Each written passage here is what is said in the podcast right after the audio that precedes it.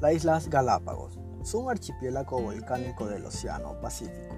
Es conocido como uno de los destinos más famosos del mundo para la observación de la fauna.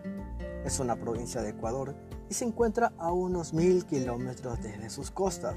Su territorio aislado alberga una diversidad de especies animales y vegetales. Muchas de ellas son exclusivas. Charles Darwin lo visitó en 1835 y su observación de las especies de Galápagos inspiró posteriormente a su teoría de la evolución.